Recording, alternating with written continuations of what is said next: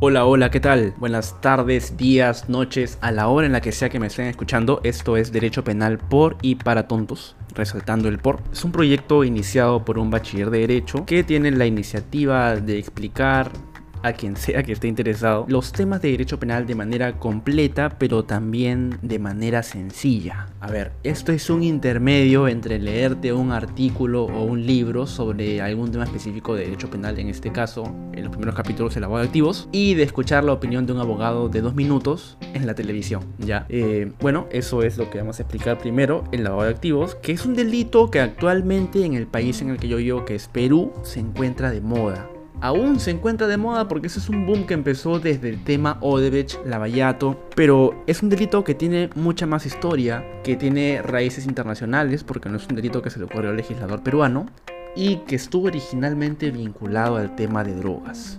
Para no hacerlo tan largo, para no hacerlo tan complicado, voy a dividir el tema de los activos en cuatro capítulos. El primero va a ser los tratados internacionales y la raíz, el origen del lavado de activos.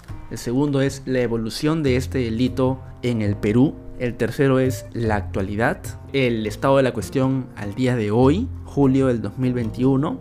Y una proyección, en mi opinión, mi humilde opinión, sobre cómo vislumbro el lavado de activos a futuro y un cuarto tema sobre casos polémicos, eh, preguntas random que ustedes me puedan hacer, porque en unos días, seguramente cuando escuchen esto, ya estará creada una página en Facebook llamada Derecho Penal por y para tontos, para que puedan hacerme las preguntas que ustedes quieran y así ir retroalimentando y conociendo más entre todos. Bueno, espero que les guste lo que viene. Gracias.